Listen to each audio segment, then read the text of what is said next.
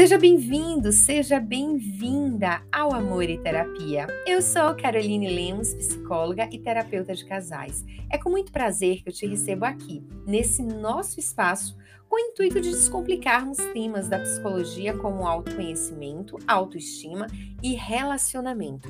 Para você que ainda não me conhece, entra lá no meu Instagram, caroline.lemosf. Vai ser um prazer te receber por lá. Para você que já está aqui, que me acompanha há um tempo, aproveita e deixa lá as estrelas para que eu saiba que você está curtindo esses episódios e que faz sentido para você. Hoje e vou falar sobre um tema que veio durante a semana no Instagram dizendo assim: Carol, fala sobre isso, explica um pouquinho sobre isso. Muitas pessoas elas me perguntam sobre como sair da procrastinação, como ter uma vida mais equilibrada, como conseguir construir uma rotina, como sair de alguns fatores que podem ser prejudiciais. Tem uma coisa que eu aprendi muito, que é prazeres momentâneos e prazeres a longo prazo. Quando nós temos um propósito de vida, nós conseguimos alinhar a nossa disciplina, nós conseguimos ter uma rotina. E quando eu falo sobre rotina, isso inclui também no, o relacionamento. Por quê? Pessoas que são desorganizadas, pessoas que procrastinam muito, são pessoas que não conseguem ter uma rotina, nem na relação, de dar atenção, de dar carinho, de estar ali presente na relação, acaba fazendo tudo de qualquer jeito. Porque está sempre sobrecarregado, está sempre tendo coisas para fazer e nunca está ali o tempo disponível para as outras coisas.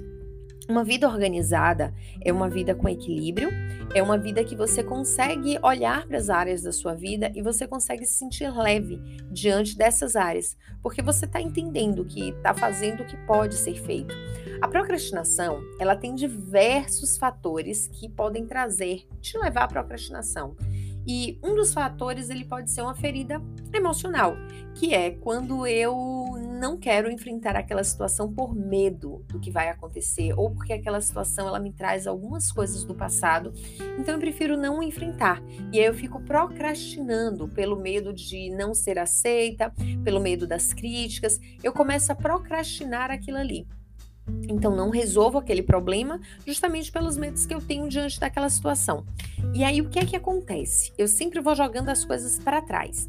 Para eu resolver esse fator de procrastinação que tem a ver com a minha história, com uma ferida emocional que é algo muito mais profundo, eu vou precisar começar a analisar o meu comportamento, a olhar para mim mesma, olhar o porquê nesse momento eu não consigo fazer isso. O que é que está me levando a não querer fazer isso. Muitas pessoas acreditam que a procrastinação é só uma preguiça, eu não quero fazer, mas não. Toda procrastinação ela tem um fator por trás, um fator que é determinante.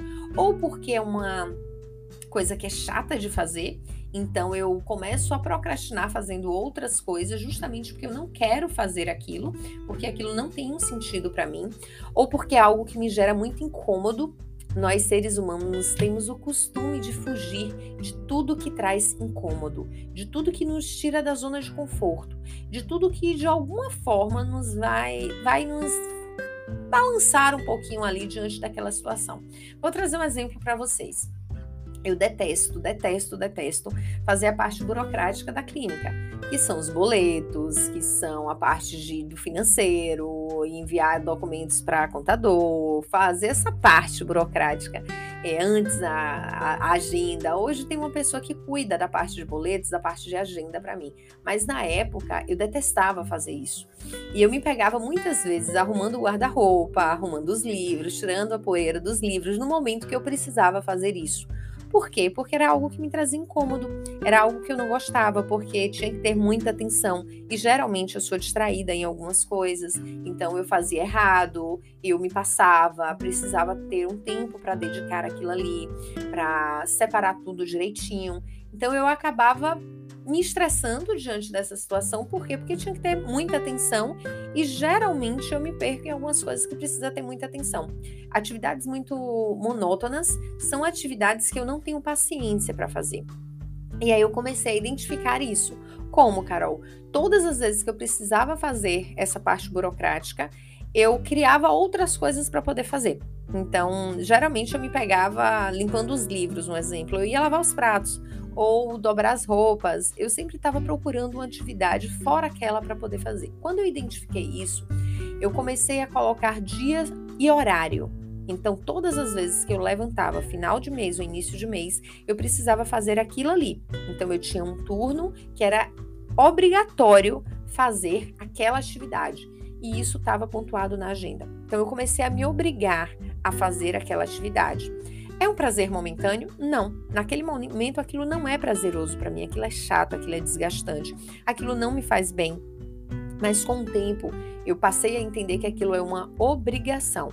Se é uma obrigação, ele precisa estar tá na minha rotina. Se precisa estar tá na minha rotina, eu preciso cumprir aquilo, porque existem outros prejuízos quando eu não cumpro o que precisa ser feito.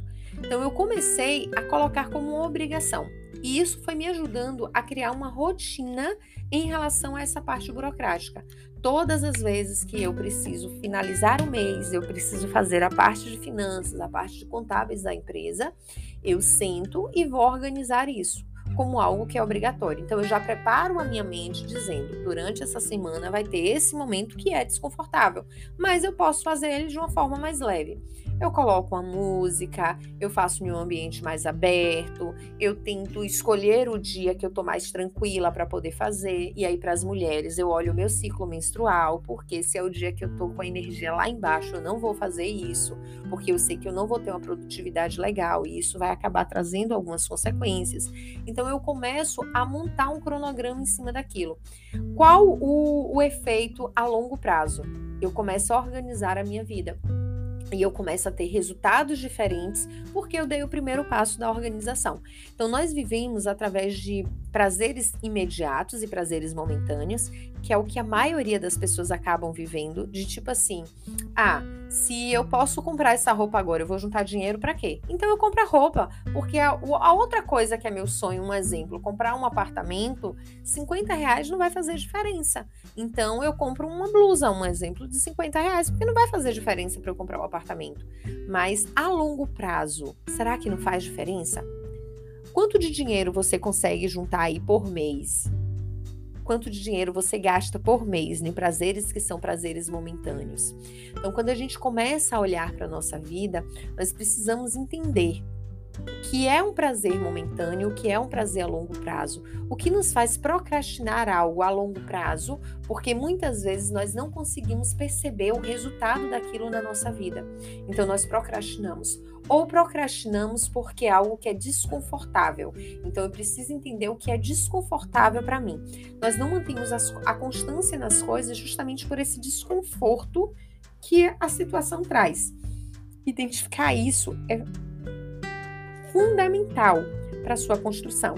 E aí tem um ponto que é interessante, que tem aquele momento da vida que parece que a ficha cai.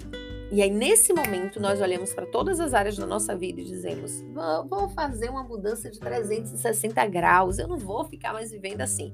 E aí, o que é que nós começamos a fazer? A tentar mudar tudo na nossa vida. Mas a tendência é que essa mudança de 360 graus ela comece a levar a uma procrastinação. Por quê? Porque quando você se depara com algo que você não conseguiu fazer, você se frustra porque você não conseguiu fazer. Então você paralisa e aí você já não fez aquilo. Se você já não fez aquilo, você não se acha capaz de fazer o restante das coisas. Ou você fez uma construção sua, na sua cabeça. Um exemplo, eu só vou poder é, fazer a leitura de um determinado livro se eu terminar a parte burocrática da empresa. Então, primeiro a parte burocrática, depois a leitura do livro. Mas se naquele momento eu não tiver com cabeça de fazer a parte burocrática, eu não posso ler o livro e eu não faço nada.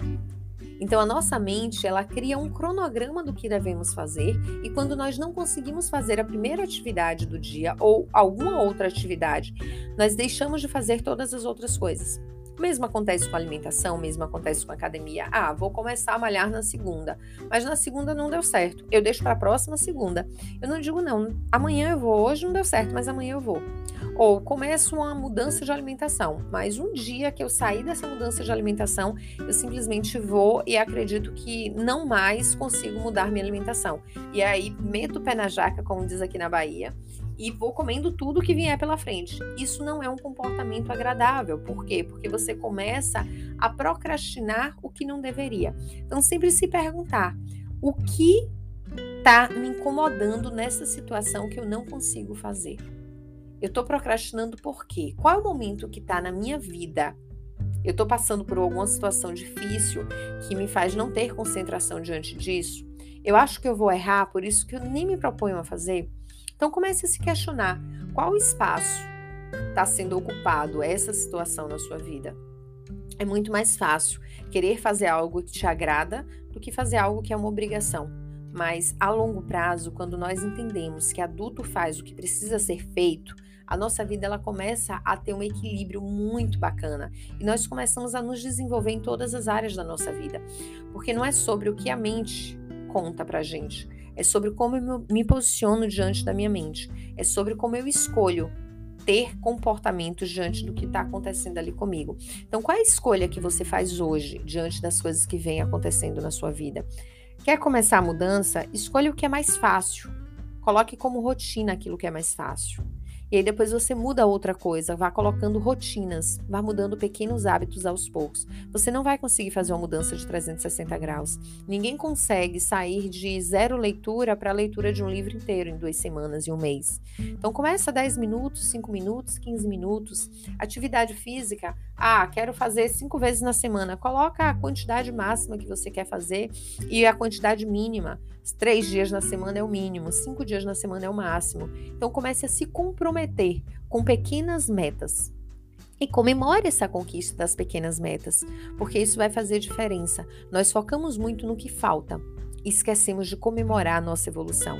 Quando nós focamos no que falta, nós nos paralisamos, porque nós não conseguimos perceber o nosso potencial de crescer, o nosso potencial de evoluir, o nosso potencial de fazer melhor. Então comece a focar no que você consegue fazer melhor. Consegue comece a focar na sua construção. Comemore as pequenas vitórias diariamente, porque você está dando ali o seu melhor para fazer. E sempre que se deparar com algo que você está procrastinando, se questione o que é que tem por trás dessa procrastinação. O que é que tem por trás disso aqui que eu estou fazendo? Claro que eu não estou trazendo aqui uma situação, um exemplo, que uma pessoa está adoecida. Eu estou trazendo uma situação de uma pessoa que não está adoecida. Mas se a gente for parar para olhar alguém com depressão, ela vai ter uma diminuição, uma redução aí na sua produtividade. E isso precisa ser visto. Se você está desanimado, se a vida não tem um sentido, se você não está conseguindo fazer as coisas que devem ser feitas, se questione: será que eu estou adoecido? Será que está acontecendo alguma coisa aqui que está saindo do padrão? Então comece a olhar para você e a observar o que você sente. Se conhecer faz toda a diferença na sua vida, em todas as áreas, inclusive no relacionamento. Então você precisa ser um especialista em quem é você. Quem é você? Seja especialista nos seus comportamentos, na sua forma de pensar, na sua forma de ver o mundo, na sua forma de se perceber e na forma de acolher as suas emoções. Isso faz muita diferença. Uma linda sexta-feira para você, que você possa estar tá sempre se conectando com a sua essência, com os seus pontos de melhoria e com as suas qualidades. Que Papai do Céu possa te dar um final de semana maravilhoso e que você possa construir a vida e a pessoa que você deseja ser, hoje e sempre.